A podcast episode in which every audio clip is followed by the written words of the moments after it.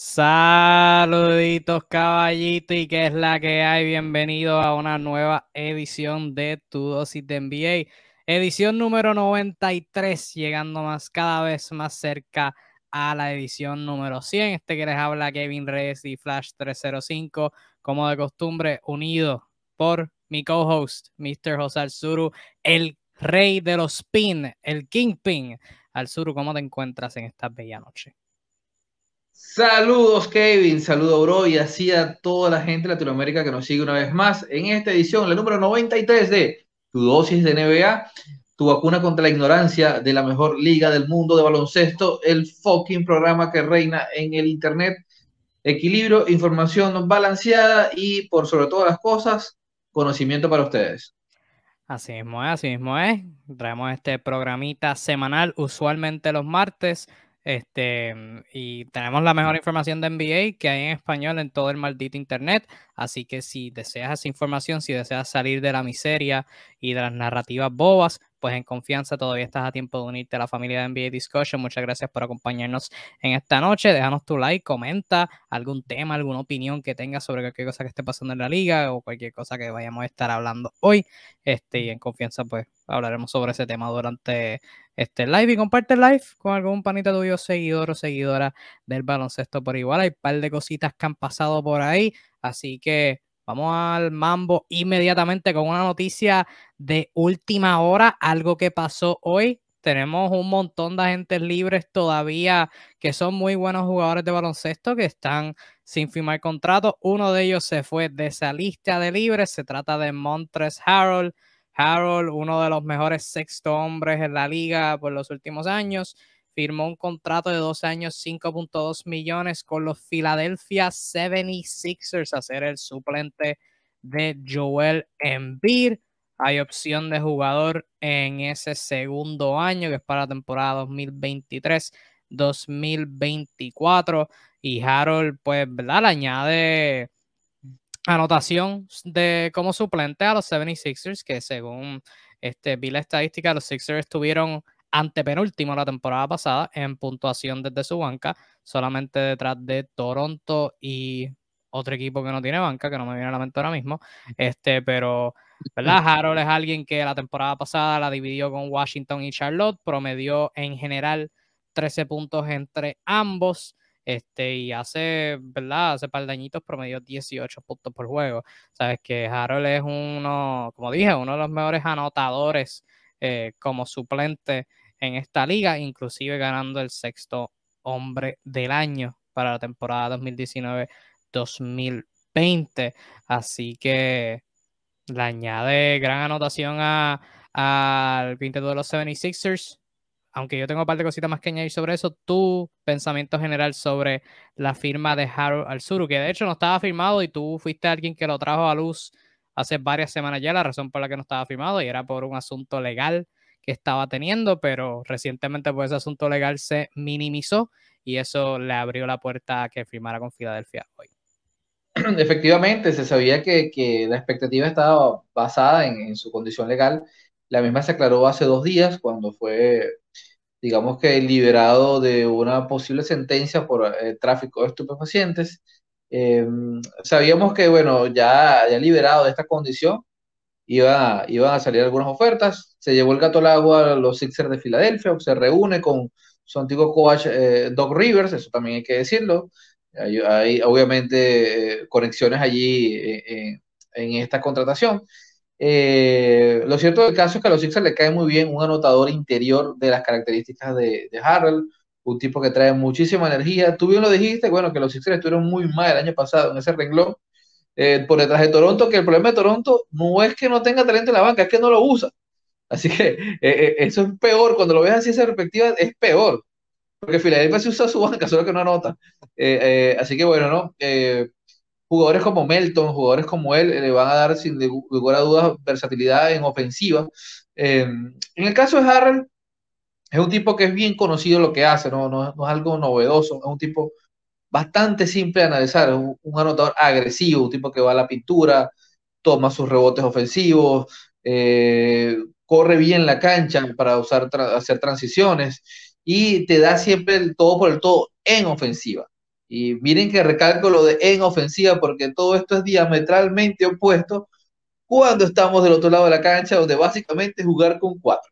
Eh, pero bueno, tomando en cuenta que hay otros efectivos que, que pueden hacer ese trabajo en, en, eh, Filadelfia, PJ Tucker, eh, así que estoy seguro que, que el, Harold vendrá como una herramienta para usar en, cuando la situación lo amerite. Eh, y yo creo que es un jugador ya probado, un tipo que ya sabemos lo que puede hacer y que se le da naturalmente. Así que mm, es una cosa que, una herramienta que es mejor tenerla no tenerla. Es una lástima un tipo de estas características, sencillamente no, no estar dentro de la liga. Así que lo, lo obtienen por un precio prácticamente mínimo de veterano, un contrato por unos 5 punto algo millones de dólares con una segunda temporada con opción de jugador, de la cual estoy muy seguro que si Harrell tiene una temporada decente, va a romper para buscar un contrato de mejor envergadura. Y tú mencionaste algo muy importante ahí, es que, es que se reúne con Doc Rivers, que con Doc Rivers precisamente es que ha tenido sus mejores años y, este, ¿verdad? Este, trae una, entra una ocasión donde está Joel Embiid y pues Joel Embiid quizás hayan juegos donde lo van a descansar y pues él va, a tener mayores oportunidades, o sea, es un anotador nato como tú dijiste, o sea, lo que, lo, lo que no defiende, solamente anota, pero anota bien, que por lo menos, o sea, tú le puedes dar la bola y te puede conseguir un canasto incómodo, en el pick and roll es muy bueno, que eso, si James Harden recupera alguna rapidez de él, esos cuadros con quizás Harden y algunos jugadores suplentes y ese pick and roll entre Harden y Harold quizás pueda ser una, una, una potencia en eso. Pero a mí lo que me preocupa es que Filadelfia necesita un tercer centro. Porque yo creo que Harold no es en estos momentos, en esta NBA de hoy en día, no creo que sea un centro, o sea, el, el principal centro suplente. Yo creo que va a depender grandemente en los macheos. Y yo no sé si Paul Reed, que es el otro centro que, ha jugado minutos significativos en la NBA que tienen, no sé si él sea la contestación, sí tuvo puntos durante la temporada pasada que jugó con un montón de energía y, y en los playoffs en particular tuvo algunos buenos momentos. Em, quizás esa sea la contestación, este, donde, ¿verdad? Si, si necesitas anotar, pues mete a Harold, pero pues si Harold no te está resultando, pues también tienes una buena segunda opción en Paul Reed. Igual dependiendo del macheo nuevamente, si estás jugando contra un cuadro que quizás es bueno tirando de afuera, están abusando a Harold en el pick and roll, pues este, puedes sustituirlo por Paul Reed y pues ahí quizás Paul Reed es el que coge los minutos de, de suplente durante todo ese juego.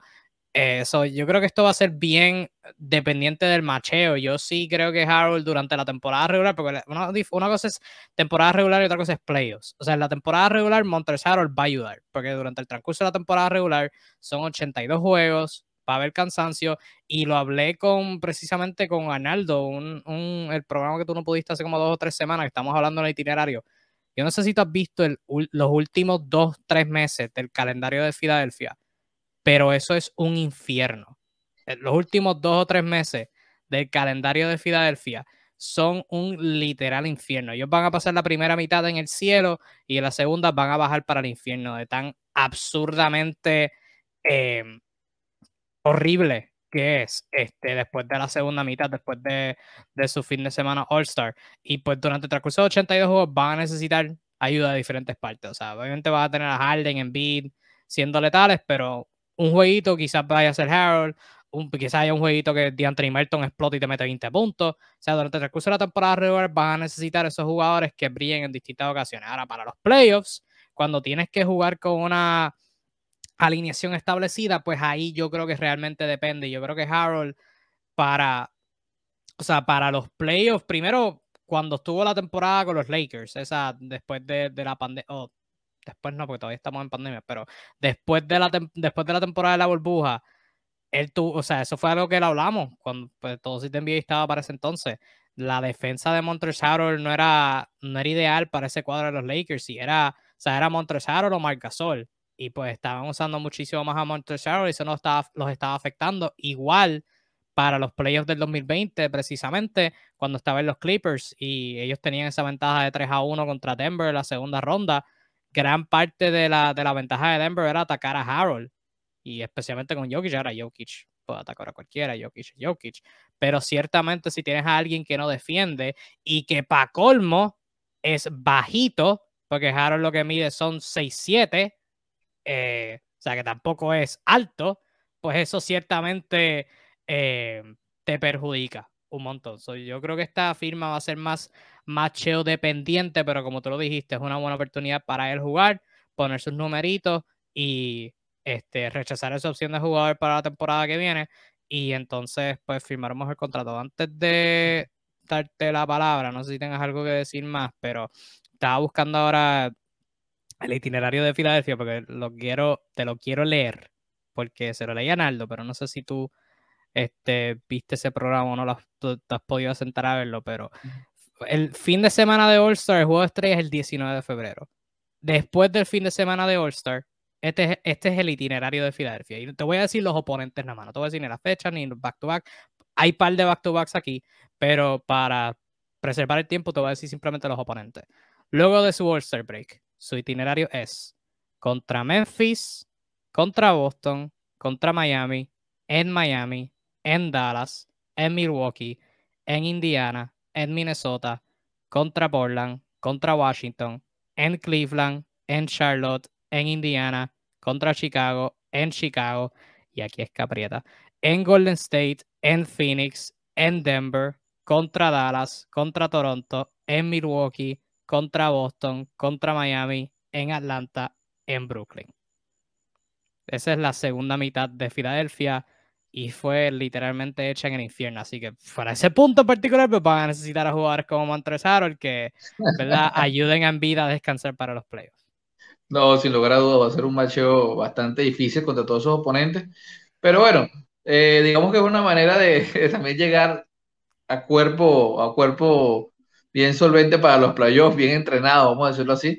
Eh, este es un equipo que Kevin eh, tiene pinta de contendor. Yo no diría que suena tan brutal como otras personas lo ven, pero sin lugar a dudas tiene eh, jugadores que por sí solos pueden poner a sonreír a la, gente en Filadelfia. O sea que no son ni mi primero, ni mi segundo, ni mi tercer contendor al título, ni nada por el estilo, pero es un equipo que perfectamente pudiese colarse allí.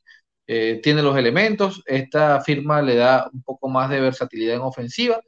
Eh, pero bueno, no, este, lo, cierto del caso es que Filadelfia lo que me gusta es que se ha movido bien con el poco margen que ha tenido, ha logrado sumar efectivos desde el banco, eh, conocidos, viejos conocidos de la franquicia, del manejador, del GM, porque seamos honestos, aún en nuestra vida personal, cuando estamos cortos de efectivo, cuando queremos hacer cosas y, tenemos ciertas limitaciones, ¿qué hacemos? Llamamos a nuestros amigos.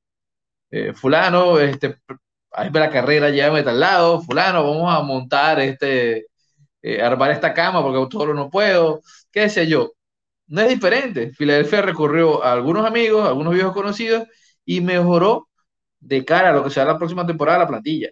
Eh, y eso tiene mérito, o sea, eh, una reingeniería de, de, de, presupuesto bastante interesante con muy poco movimiento de dinero. sin lugar a dudas también el, el tema del, el autorrecorte de, salario de James Harden ayudó a que todo eso fuese posible. Así que nada, eh, la firma de, de, va a ser más que interesante. Eh, volver a ver un Harrell que viene de un paso un tanto amargo de las últimas dos temporadas, por bueno, el, el fracaso un poco en los Lakers, algo tibio en lo que fue Charlotte. Así que bueno, veremos si reunido nuevamente con Doc River, volvemos a ver el Harrell eh, del cual estamos más acostumbrados. Y como comentó Luis Enrique Santiago, saluditos a él, le hacía falta banca, estaban muy cortos, precisamente le hacía falta un anotador. Pues yo creo que jugadores de calidad tienen desde la banca. No es una de las mejores, no es una de las peores bancas, pero sí necesitan anotación en particular. Un jugador que te pueda conseguir un canasto, porque tienen a Daniel House, tienen a DeAnthony Melton, tienen quizás a Cyborg, dependiendo de la alineación que use Filadelfia, pero ninguno de esos jugadores es un anotador como tal. O sea, si les ponen a Harden en el cuadro, pues sí van a lucir bien, pero necesitaban un, alguien que pueda anotar la bola y eso es lo que trae Harden. Sí, sin lugar a dudas. Eh, quizás le sigue faltando un perimetral un poquito más agresivo. Eh, yo asumo que eh, el esfuerzo de traerse a Melton eh, y por cómo dieron el, el, trade será para implicarlo más en esas labores, darle un poquito más de, de las llaves del carro de la segunda unidad en, la zona perimetral. Y me gustaría ver de lo que es capaz Melton, que es un jugador que me parece muy interesante, un, un casi two-way player, que es muy versátil. Así que bueno, es una de las firmas más interesantes que, que, que me hizo ruido este verano por cómo se dio, ¿no?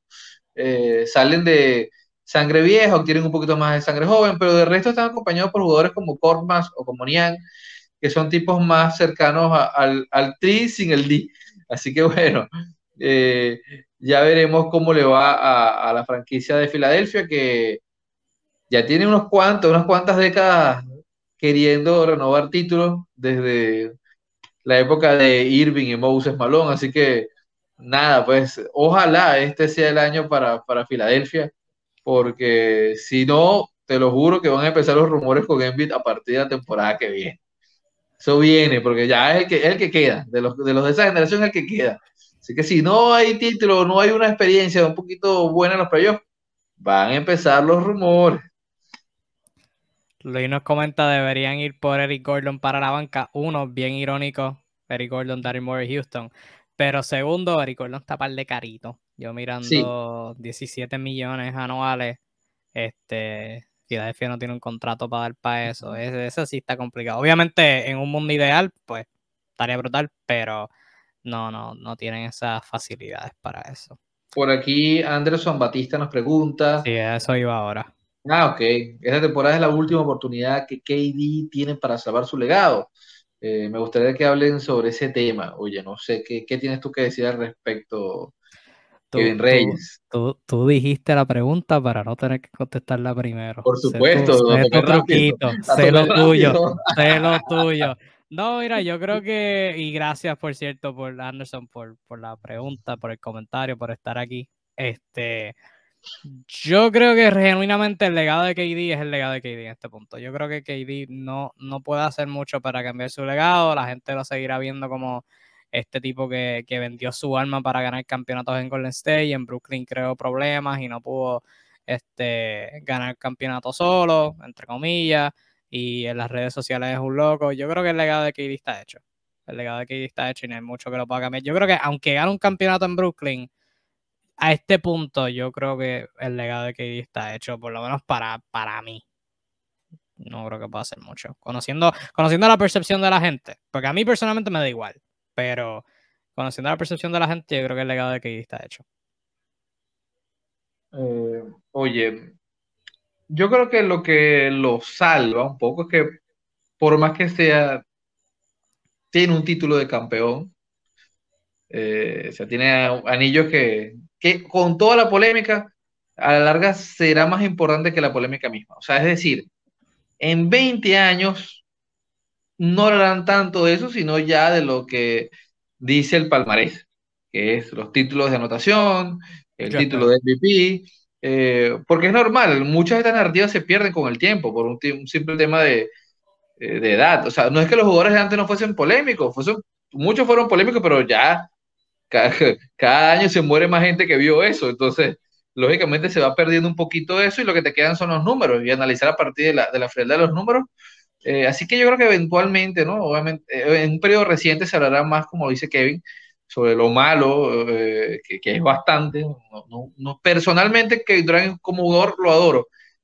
Como persona es un tipo que no me genera realmente un buen feeling, no me genera para nada, pues hay cosas que no me gustan.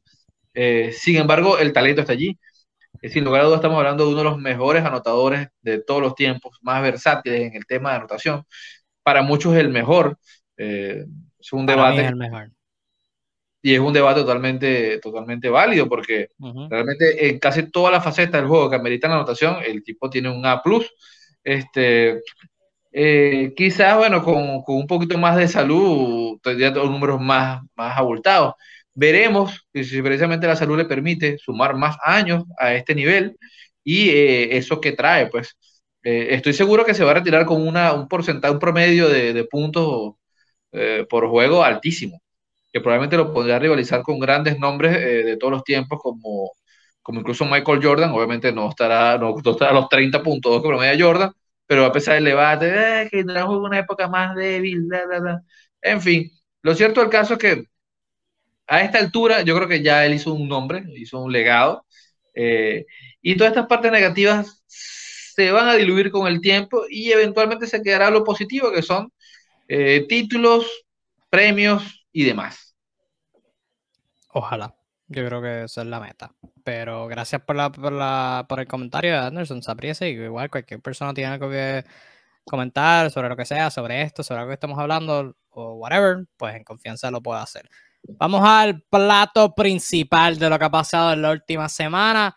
Por fin se dio el cambio de Donovan Mitchell, pero se dio a Cleveland. Wow. se dio a Cleveland. Me encanta, me encantan estas estos momentos cinematográficos. Ah, el asesino no era él, era este. sí, vino de, del left field. Vino del left field por completo para hacer este cambio. Pues, ¿verdad? Según hablamos, estuvimos hablando la semana pasada sobre la extensión de RJ Barrett y cómo eso afectaba a estas conversaciones, pues las afectó rápidamente porque según indican las fuentes y las fuentes son de Woj, que es de la misma agencia de Donovan, así que confío en él como confío en Chris Haynes cuando está hablando de Damian Lillard o de LeBron. Resulta que después de esas negociaciones vino Cleveland y llamó a Utah y le dijo, mira, este, ¿te acuerdas de la ofertita que te tiré? Esa ofertita no se ve tan mal ahora, ¿no crees, pa? Y pues empezaron a negociar y luego de par de horitas, luego de, de dormir y levantarse y desayunar y almorzar, comerse un bronchito, así como este gringo rico, pues hicieron un cambio. Donovan Mitchell pasó a los Cleveland Cavaliers con los Utah Jazz recibiendo a Colin Sexton, Laurie Markkinen, Ochei Akbaji, tres picks de primera ronda sin protecciones, picks del 2025, 2027 y 2029, y dos pick swaps, uno del 2026 y uno del 2028. Y para concretarse el cambio, Colin Sexton, que al momento era un agente libre, llegó a un acuerdo de cuatro años, 72 millones de dólares para estar con los Utah Jazz. Y lo que más me llama la atención de esto, o sea, obviamente vamos a hablar de ambos equipos porque es un cambio bien consecuente para ambos. Creo que, o sea, Cleveland se pone muy, muy, muy bueno. Este, Luis, leo tu comentario enseguida. Y luego de este cambio, ¿verdad? Utah cambió a Rudy Gobert, por cinco picks de primera ronda. Cambiaron a Donovan por unos cuantos picks más. En esos dos cambios habían un par de pick swaps más. Pick swaps más. Y ahora, cuando sacamos todo el polvo del área, los Utah Jazz han recolectado 13 picks de primera ronda. O 13 picks en general, debo decir. 13 picks en general luego de cambiar a Donovan Mitchell y a Rudy Gobert. Y su situación de picks de ahora del draft del año que viene hasta el 2029. Se ve así. Para el 2023 tienen tres picks de primera ronda. El suyo, uno que es un swap entre Houston, Brooklyn o Filadelfia y otro que es de Minnesota sin protecciones. 2024 tienen un pick de primera ronda, eh, que es un pick swap. En el 2025 tienen tres picks de primera ronda, el suyo, uno de Minnesota y uno de Cleveland. En el 2026 tienen un pick swap con Minnesota de primera ronda. En el 2027 tienen tres picks de primera ronda, el de ellos Minnesota y Cleveland. 2028 tienen su propio pick, su propio pick. 2029 tienen su pick, un pick de Minnesota y un pick de Cleveland. Así que hay como como cuatro de los próximos cinco, cinco o seis drafts tienen tres picks de primera ronda, que es bien absurdo. Aunque, obviamente, como todo, la apuesta es que el proyecto de Minnesota fracase y que el proyecto de Cleveland no dure. El asunto con el proyecto de Cleveland es que se ven muy buenos y todos son bien, bien jóvenes.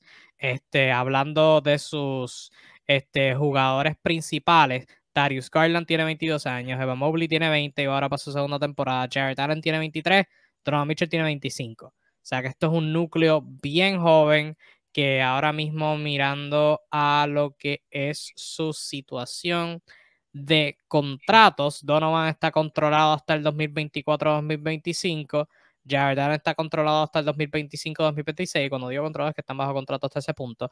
Darius Garland acaba de firmar una mega extensión que está asegurada hasta el 2027-2028. Y Eva Mobley apenas está comenzando su contrato de novato, así que su opción de equipo se vence en el 2024-2025 y ahí entonces pues firmará, digo, se asume que firmará una extensión, pero no se sabe hasta ese punto. Pero el punto siendo, tiene un núcleo bien joven que pueden ser el futuro, pero también son el presente. O sea, porque estuvo un equipo de Cleveland que estuvo en el play y era con Garland, Allen y Mobley detrás de él jugando una defensa bien brutal. Y acaban de sumar a uno de los mejores anotadores jóvenes en la liga, que un montón de gente de hablar de, que, ah, Donovan Mitchell es una escopeta, que si Donovan Mitchell no defiende. Donovan Mitchell viene una temporada promediando 25 puntos por juego en un equipo de Utah que estaba teniendo una de sus peores temporadas en los últimos años. Donovan Mitchell ha sido un All-Star tres años corridos. Donovan Mitchell en los playoffs ha promediado más de 20 puntos todos sus años, hasta su temporada de novato. Y en los playoffs del año pasado promedió 25 puntos por juego. Y fue contra una buena defensa de Dallas. Punto siendo, Donovan Mitchell es bien bueno. Y la defensa de Cleveland era bien buena. Les hacía falta un anotador al lado de Darius Garland. Y acaban de conseguir a Donovan Mitchell. Obviamente dieron cosas importantes porque uno no quiere algo bueno sin dar algo bueno. Eh, esto no, o sea, no es como que el fantasy que puedes tirarte un cambio de LeBron por, por este, Matt Bonner y nadie te dice nada, pero esto es la vida real. Eh, Arzuru, primeras reacciones aparte de, espérate, Cleveland, aparte de eso, ¿cuáles fueron tus primeras reacciones? Cleveland.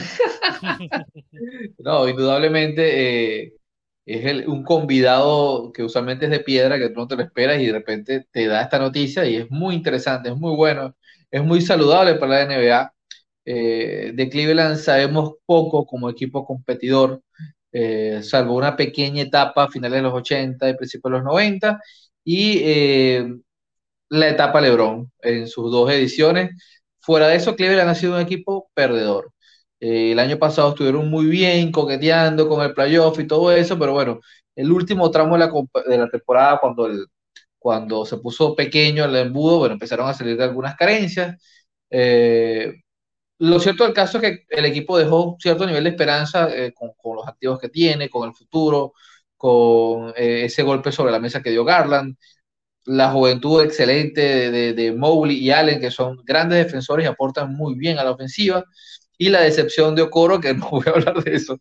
Eh, así que los Caps, a mucha gente le hizo ruido de que, bueno, se les dio un equipo en muchísimos años, en 20 años un equipo bueno, competitivo, sin hablar de LeBron James. ya eso genera algún tipo de expectativa. Eh, sumar a un jugador de las características de Donovan Mitchell siempre va a ser bueno. Estamos hablando de un gran anotador, de un tipo eléctrico, eh, un tipo que, puede causar diferencia y que ya se ha probado en situaciones clutch, situaciones de presión y no le tiene miedo a, cometer eh, el compromiso. cuando veo la plantilla como se como está conformada hoy por hoy eh, de Cleveland, me recuerda tantísimo a, esa plantilla de Cleveland de los finales de los 80 y principios de los 90, que era habitual en los playoffs para quienes no sepan. Eh, en un año puntual, este, en el 89-90, esta plantilla tenía tres jugadores principales, Mark Price, eh, Brock Dougherty, Larry Nance Sr., y tipos como Ron Harper. Y en esa campaña los tres de ellos promediaron lo mismo, 18.9. Era un equipo súper sólido eh, que hacía un buen espectáculo. Lastimosamente, le tocó jugar en la misma conferencia que Chicago y eh, por eso es que no sabemos más nada de ellos. Pues. Eh, hay un famoso tiro de Michael Jordan frente a Craig Elo, su, su escolta defensivo.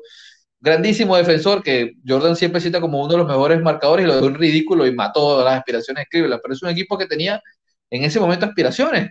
Eh, esto me recuerda a eso, o en el sentido de que hay una plantilla por primera vez que hombro por hombre, cuando tú ves el, eh, la lista, dices, conchale, cuidado con esto, o sea, esto está para cualquiera. Y cuando ves las edades, no te da miedo, pero debería darle miedo a sus rivales, porque estamos hablando de que aquí todo el mundo está bien joven, está cabrón la cosa. Vemos una banca, Sí, sí, y la banca no está tan mala, no está tan buena, pero hay cositas ahí, recuperaron a Ricky Rubio, que pese a la, lesión, siempre te va a otorgar eh, cositas buenas. Eh, Cleveland va a tener que trabajar un poquito la defensa eh, perimetral, porque el, el, front court está de lujo, o sea, está difícil metérsela allí. Pero imagínate, un equipo de este tipo, ¿no? y cuando tú ves que, que, en la banca puede pasar este escenario donde tenga a Levert, y a Kevin Love saliendo de la segunda unidad, tú dices, muchacho, esta gente está para caerle a puntos a cualquiera. Sin hablar del crecimiento sostenido que puedan tener tipos como Mobley, que no me canso de decirlo, para mí el novato más interesante del, año pasado, más allá de quien haya ganado, para mí es el jugador más interesante. Un tipo alto que pueda, es muy versátil, puede correr la cancha, puede lanzar a media distancia, puede atacar el canasto, defiende como los dioses. Eh, así que la única, la única pega que le veo a esta edición de la plantilla es que van a necesitar un alero tirador, un alero triandí que asuma, asuma el balance de una ofensiva fluida. A priori tenemos al joven Isaac Okoro, eh, hace dos años fue pick número 5 de su draft. Defensivamente se le han visto maneras, se le han visto cierto nivel de talento. Eh, creo que aún puede dar más en ese renglón, pero el gran problema es la ofensiva. Hoy hice un post eh, sobre eso, eh, su nivel ha sido muy pobre, sin embargo, en el último tramo del año, últimos 35 partidos, levantó su triple un 42%. Fíjense lo mal que estuvo el año pasado, que en los últimos 35 partidos promedió 42% y aún así cerró la temporada con un 29%. Imagínense lo mal que estuvo en los otros partidos, o sea, estaba haciendo como un 18%, una cosa así absurda. Sí es la clase de jugadores que van a estar solos, que necesitan poder meter esos tiros que cuando no lo están marcando. Así sean tres en una noche, tres intentos que tú tengas y puedes meter dos. Eso va a hacer mucha diferencia. De resto es una plantilla que tiene mucho margen de mejora, mucho margen de acción. De antemano, eh, y esto creo que no va a ser un secreto para nadie, este es un equipo que va a estar en los playoffs. O sea, yo no le veo atisbo de fracaso a este proyecto.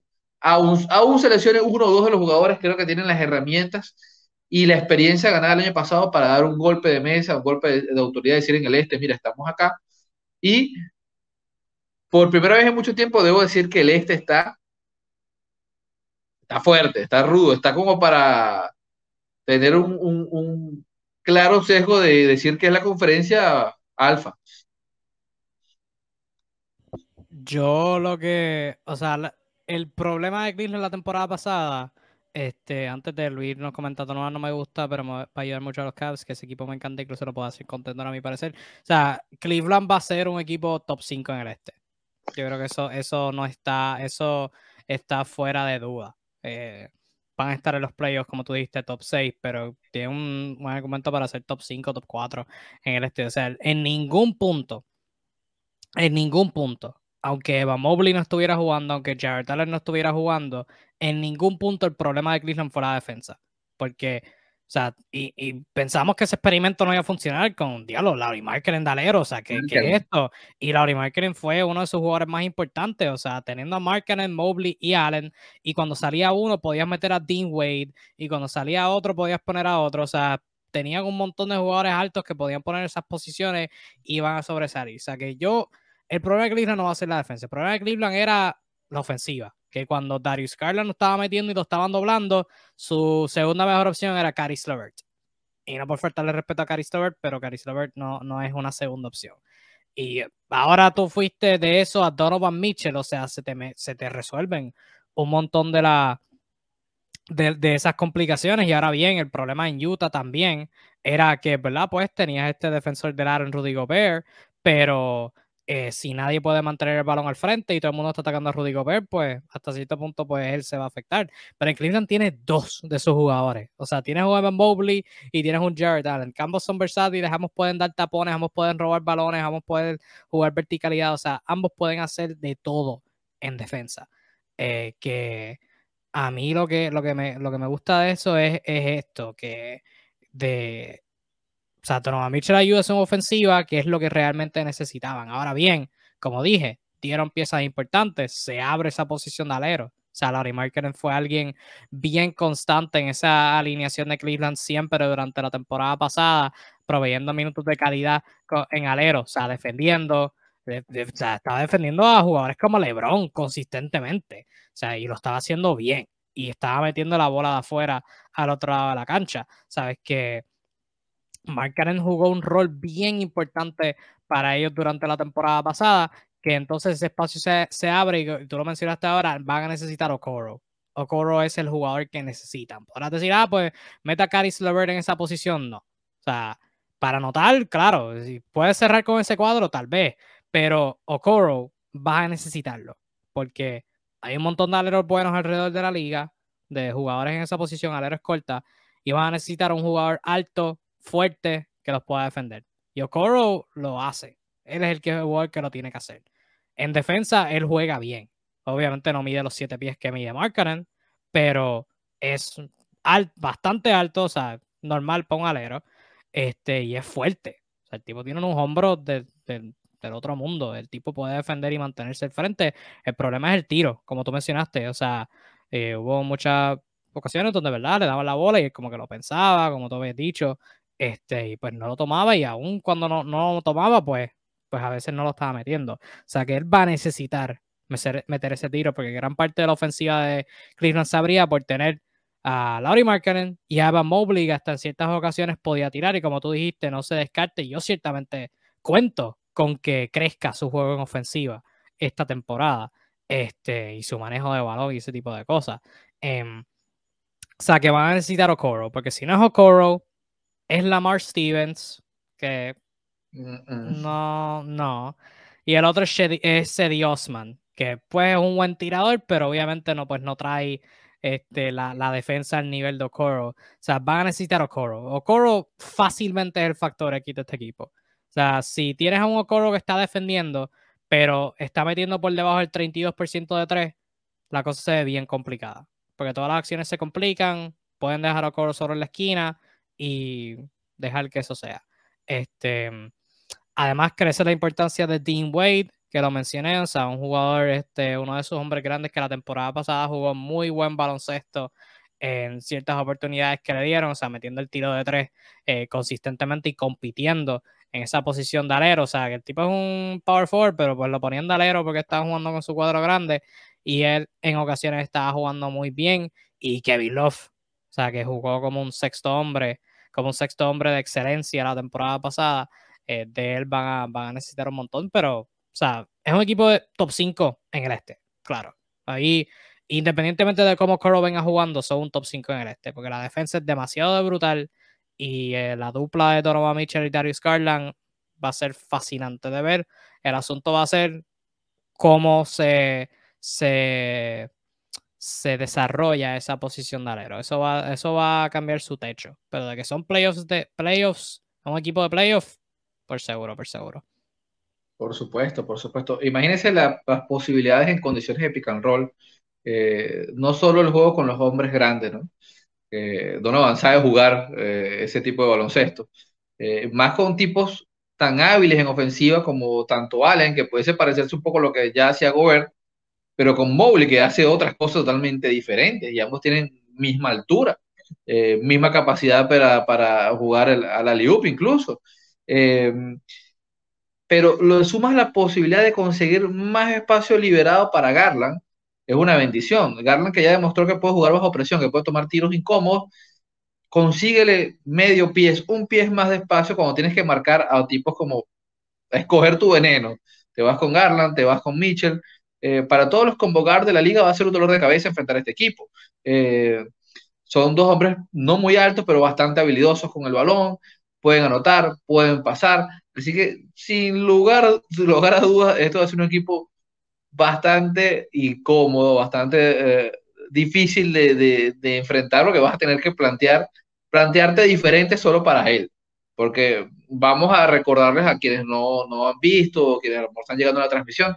El año pasado Cleveland rompió un poco ciertos estatutos y tabúes modernos referente a que ya no se juega con hombres altos, referente a que eh, bueno, el baloncesto es small ball hoy en día, nos presentó que, ojo, nosotros incluso acá debemos reconocerlo, nos burlamos como todos los demás en el off-season, cuando se empezó a, se atisbó que eh, Cleveland iba a hacer esto, más con un técnico que ha sido un eterno suplente de otros técnicos como JB Bickerstaff, hasta nosotros nos burlamos, o sea, un planteamiento donde eh, tienes a 3, 7 pies, o sea, uno de alero, otro de la pivot y uno de pivot, nos parecía ridículo en esta época. Y aún así hicieron un excelente baloncesto, dejando a más de uno con la boca abierta. Así que no es más que subir la apuesta y en ese aspecto yo tengo que darle el aplauso eh, a una persona de la cual yo dudé también, que es el señor Kobe Altman, gerente de esta, en esta nueva etapa, luego que la dejó el señor David Griffin, que ha dado el golpe sobre la mesa y ha hecho lo que debe hacer un equipo de mercado pequeño, es arriesgarse, o hacer ese tipo de cosas. Tú no vas a ganar en la agencia libre a nadie, compadre, y esto es un ejemplo para todos los demás. Levanta el teléfono, se te da la oportunidad, hazlo, lánzate por ese barranco. Es lo más cerca que ha estado Cleveland a competir antes de la bendición de que les tocara draftear a LeBron. Así que Kobe Altman, excelente esta gestión. Eh, esperemos que, bueno, que esto dé los resultados que buscan. Y al otro lado de la moneda, yo escribí un post sobre esto. Los Utah Jazz están en una posición bien interesante porque, a mi percepción, no tienen un equipo construido para, para tanquear, pero tampoco tienen un equipo que está puesto para competir por playoffs. O sea, los jugadores notables que obviamente mencioné los picks. La mayoría de los picks no están en su control. Tienen a Mike Conley todavía, tienen a Boyan Bogdanovich, Malik Beasley, Jordan Clarkson, Taylor Horton Tucker, Rudy Gay, Nikhil Alexander Walker, Jared Vanderbilt, este, Walker Kessler, Leandro Bolmaro, Stanley Johnson y los jugadores que acaban de adquirir en Markkanen, Agbaji y Sexton, que ¿verdad? tienen un equipo decente, ¿sabes? El prototipo equipo que yo veo en 500. O sea, yo creo que es un equipo que literalmente va a estar en 500. Este, ahora, si eso es bueno, porque pueden competir en play, o si es malo porque no pueden reconstruir, no sé. Se debe decir también que tienen un montón de jugadores que todavía pueden cambiar si deciden tirarse el tanking. Mike Conley es un jugador veterano que todavía puede ayudar equipos. Su contrato está carito, 22 millones esta temporada, 24 la próxima. Pero, ¿verdad? Cualquier equipito lo podría usarle su servicio. Un jugador súper, súper decente. Boyan Bogdanovich, yo creo que es el precio principal que todo equipo va a estar buscando. Tiene 19 millones esta temporada, es un expiring, es un tirador, este, alero a la pivot, que puede anotar también si le deja el balón, pero puede jugar en el spot up, puede quedarse en una esquina, compite en defensa, o sea, no es el mejor defensor, pero no se deja, o sea, el tipo va a pelear. Eh, yo creo que ese es el mayor precio que los demás equipos deben estar buscando, eh, contendor especial. Em, también tienes a Jordan Clarkson, que es un buen anotador desde la banca, las va a tirar todas, obviamente, pero pues cuando las está metiendo, pues te puede ayudar a ganar un juego importante. 13 millones esta temporada, opción de jugador de 14 la próxima. Rudy Gay, 6 millones esta, 6 millones opción de jugador para la próxima. No creo que todo el mundo a estas alturas se esté matando por Rudy Gay, pero está ahí y es una posibilidad. Y los demás jugadores son bastante jóvenes. Pero, ¿qué tú crees sobre el estado de Utah? ¿Qué dirección podrían tomar? Y si deciden irse al tanking, que eh, si algunos de esos jugadores que mencioné te gustaría haber cambiado a algún lugar en particular. Mira, eh, es, un, es, una situación bien particular eh, para positivo, porque todavía tiene margen de hacer muchas modificaciones. Ya sacaron un rédito muy bueno, o sea, ya, ya tienen todo lo que un equipo necesita para reconstruir. En este momento tienen todo. O sea, realmente si ellos quisieran no hacer nada, están en posición de, de, hacer una reconstrucción mucho mejor que las que han hecho otros equipos. Así que, ojo con eso, que bueno, hay que, hay que, con todo lo que criticamos a Dani se salió con la suya. Eh, hay que decirlo, hay que, uno tiene que ser sincero en toda situación. Eh, pero aún considero jugadores, como tú dices, que son sumamente interesantes para otros equipos, por las cuales puedan sacar piezas jóvenes o eh, tal vez unas cuantas rondas, segundas rondas, o sabrá Dios qué, pero de que deben haber otros cambios y debe desmantelarse más el equipo, sí. ¿Por qué? Bueno, porque ahorita mismo este, todos estos jugadores sí son muy interesantes, muy buenos, pero hay piezas que chocan, que no tendría contexto mantenerlas juntas al inicio de la temporada. Por lo menos eh, darle salida antes del, del, del All-Star Break. ¿Por qué? Porque no tiene sentido arrancar una temporada con Sexton, Clarkson y Beasley, por ejemplo. Jugadores que básicamente te hacen lo mismo. O sea, tienen capacidad de anotación, son combo guards, no defienden a nadie O sea, no, ¿para qué quieres tener a los tres ahí? ¿Para qué quieres tener a los tres? Clarkson probablemente su etapa ya la cumplió en Utah, es un tipo que tiene cierto cartel, sería interesante probar su valor en el mercado y conseguir otras piezas que puedan ser útiles quizás más por edad que otra cosa. Eh, de igual manera, Bogdanovich, en su característica de, de, triplero, puede ser muy útil para muchísimos equipos. Eh, quizás la pieza un poquito más difícil de mover, por precio sería Conley, pero aún así, no lo descarto. Así que por lo menos dos de estos jugadores tienen que irse. Y repito, no es por nada malo, sino porque no tiene sentido tenerlos allí. Es, la única cosa que yo veo. De resto, creo que Utah está en una posición muy cómoda. Cómoda porque se puede tomar el tiempo de hacer, de no hacerlo ahorita. O sea, puede aún darse el lujo de arrancar así, pues, y jugar con las necesidades de los demás. Este, ah, bueno, necesitas un tirador. ¿Cómo no? Aquí tengo este muchacho, ¿eh? Croata, te voy a servir. ¿Cómo no? Este, tengo este filipino americano, llévatelo. O sea, está en una posición muy cómoda. Eh, si quieren irse a tanquear, pueden hacerlo. Si quieren ir a jugar competitivo, estos cambios le pueden traer otras piezas y capaz se vuelve un equipo de mediana tabla, que es a lo que está acostumbrado Utah, ser un equipo, por lo menos en, su peor edición, Utah es un equipo de media tabla. Ellos siempre están acostumbrados a competir. Yo siempre los he puesto de ejemplo eh, como para mí el mejor equipo de mercado pequeño en lo consistente que ha sido durante los años su competitividad. Tienen casi 40 años en esto de estar allí Quizás no se arriesgan tanto, es difícil ir a jugar a Salt Lake City y ellos se mantienen allí, pese a todas las cosas, están allí. Nunca se dejan eh, arrastrar a ser colistas. Así que es una, manera, bueno, eh, de ser y les ha ido así, han tenido su fanaticada. Así que nada, eh, lo cierto, lo cierto de esto, Kevin, es que Utah ha logrado lo impensable en poco tiempo. Ya no estamos olvidando de que alguna vez hubo una dupla de, de Rudy Gobert y Donovan Mitchell ya nos estamos olvidando de, toda la etapa Snyder y se vislumbra eh, cambios, una nueva filosofía tal vez y jugadores jóvenes. Ahora, ¿quién va a ser el centro? La única pregunta que yo me hago, porque va a ser ridículo para mucho, ¿quién Carrizo va a ser el centro este año? Así que yo aspiro que uno de estas transacciones sea traer un centro, centro decente, un centro ni, nivel starter de NBA, o sea, tampoco vamos a salir con Azubuiki este año, o sea, por favor. Yo, yo digo que pueden competir por un puesto de play, pero realmente si yo soy Utah, yo busco vender. O sea, ahora mismo por lo menos, antes de que empiece la temporada, cambiate a Jordan Clarkson y cambiate a Mike Conley si puede. Porque Mike Conley es un veterano que puede ayudar a un montón de equipos.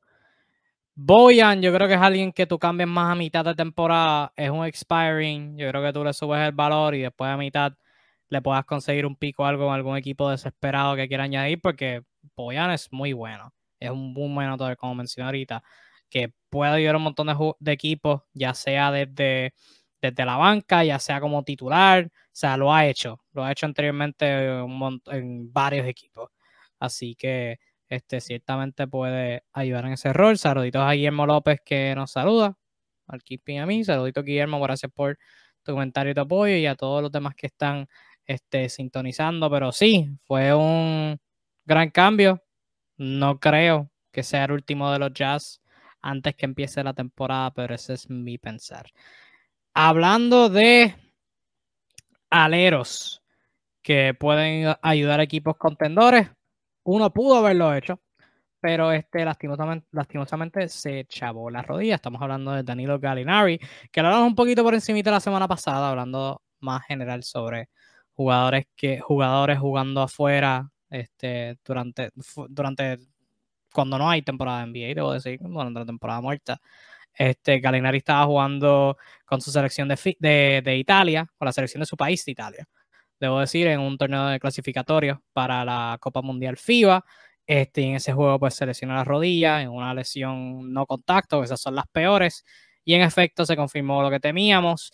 Eh, Danilo Galinari se fracturó el ACL de su rodilla izquierda creo que fue la izquierda. Este, y pues se va a estar perdiendo eh, la temporada completa del 2022-2023. Eh, ¿Verdad? Curioso con Galinari es que esta misma rodilla, el mismo ACL, eh, fue precisamente, y sí fue a la izquierda, acabo de verificar, fue el que se lesionó eh, durante los 2010 y fue por el cual se perdió la temporada completa del 2013 y 2024. Eh, así que es la misma rodilla eh, la que se lesionó ahora y fue una lesión sin contacto. Y Gallinari ahora lo que tiene son 34 años. ¿Sabes? Que no, no se ve tan positivo por Gallo. No es alguien que Boston necesite, pero sí ciertamente los iba a ayudar desde la banca. Que curiosamente atado a eso, pues salió hoy que presuntamente los Celtics estarían interesados en traer a Carmelo Anthony al equipo, porque según la, fuente le contó al escritor que, que puso eso, es el único, el mejor alero tirador que queda en el mercado. Y eso yo creo que está en lo correcto. Em, ¿cómo, ¿Cuál es tu pensar sobre la, el impacto que tiene la baja de Gallinari y los Celtics, lo que pudo haberle traído al equipo y que quizás crees que en el caso de que se dé Carmelo pueda traerles? Eh, efectivamente, bueno, eh, mucho pesar por esta lesión. Eh, a los 34 años, bueno, el peor escenario que puedas tener como veterano que te pasen estas cosas. Yo creo que esto podría ser la salida de la liga de, de Galinari. Y bueno, son cosas que pasan, así es este deporte, no es nada nuevo lo que estoy diciendo. lo cierto del caso, bueno, que no diría que afecta como tal a Boston, porque era una edición era una herramienta nueva que querían probar, ¿no? Tener un tipo de estas características que no tenían. Este, y bien sea el caso, bueno, si esto es lo que está pasando, la respuesta es sencilla, va por Carmelo. Y lo digo con toda propiedad porque incluso cuando hablamos en, la temporada muerta de cosas que necesitaban, mucho se comentaba de la posibilidad, bueno, de, tomar a Carmelo. O sea, esto no es nuevo, esto no, es algo que, se, que, que, no se planteó un par de meses atrás.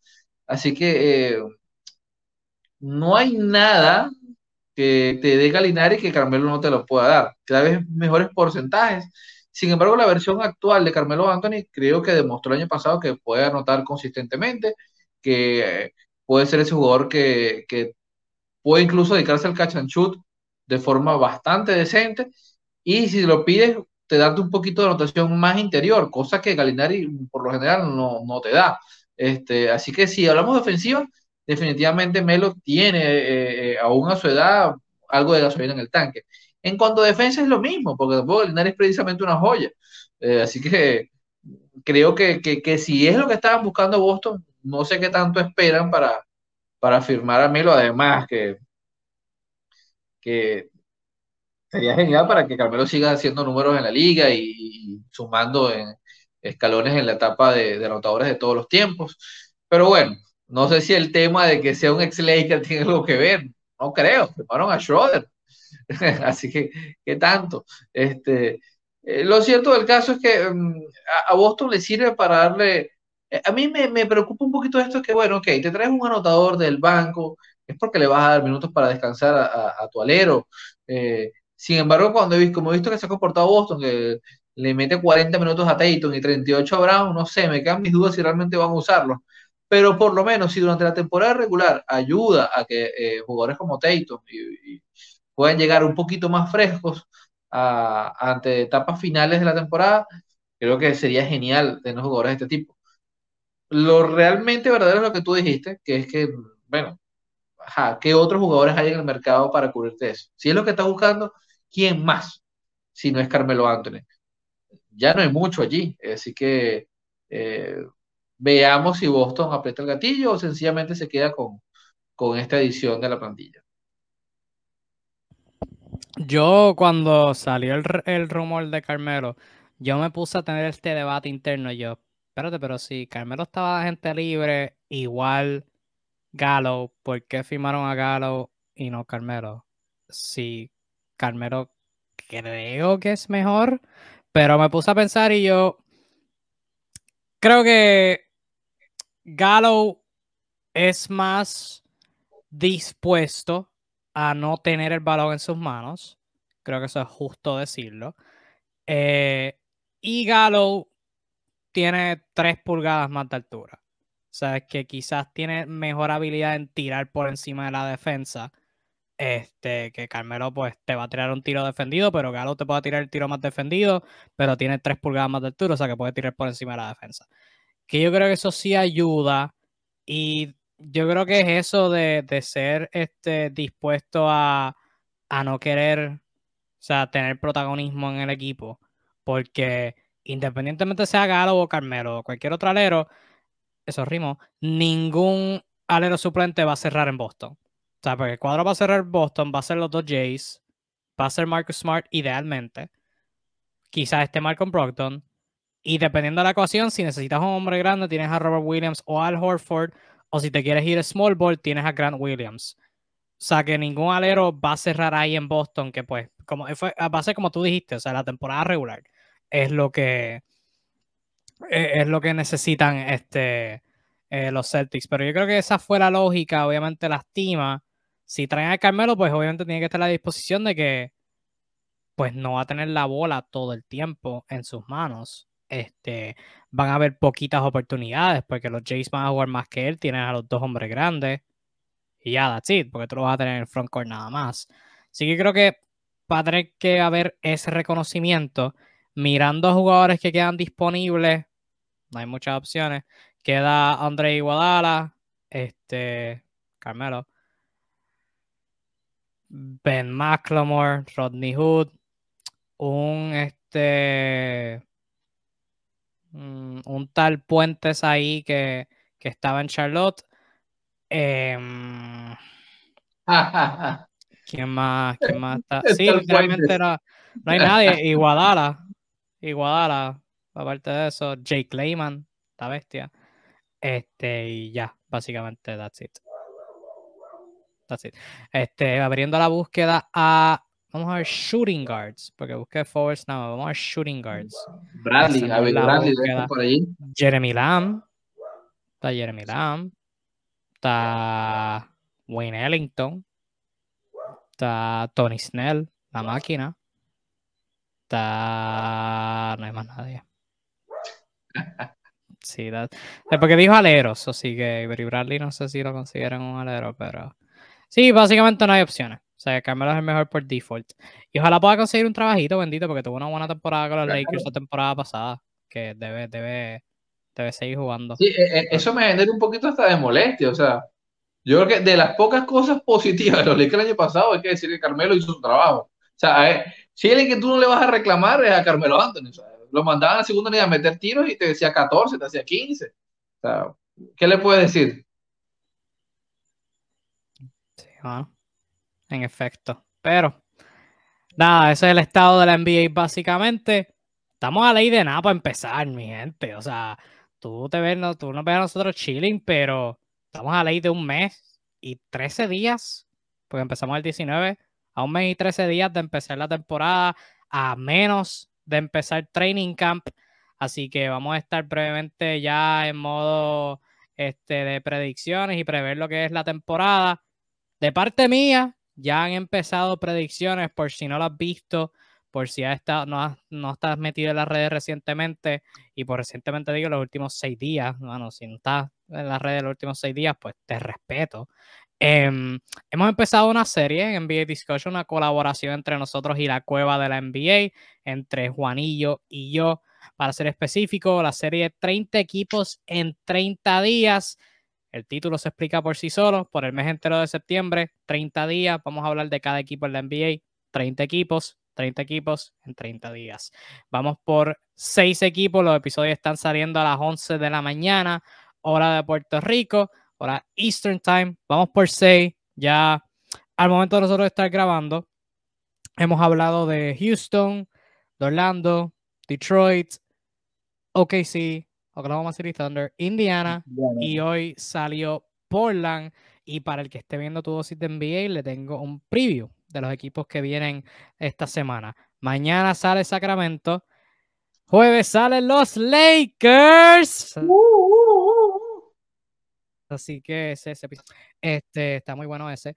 Viernes sale San Antonio, sábado sale Washington, domingo sale New Orleans, lunes sale Nueva York y el martes que viene salen los Clippers. Así que bien pendientes a eso, que esa serie estamos metiendo bien duro, tienen los mejores análisis ahí y los mejores análisis acá en NBA Discussion. El punto siendo, NBA Discussions tiene la mejor información el mejor análisis, las mejores opiniones de NBA en español en todo el maldito internet. Así que si no nos estás siguiendo, no estás en nada, como dicen en la calle. Así que sintonízanos todos los martes usualmente. Si no es martes, pues es miércoles, pero se avisa con tiempo.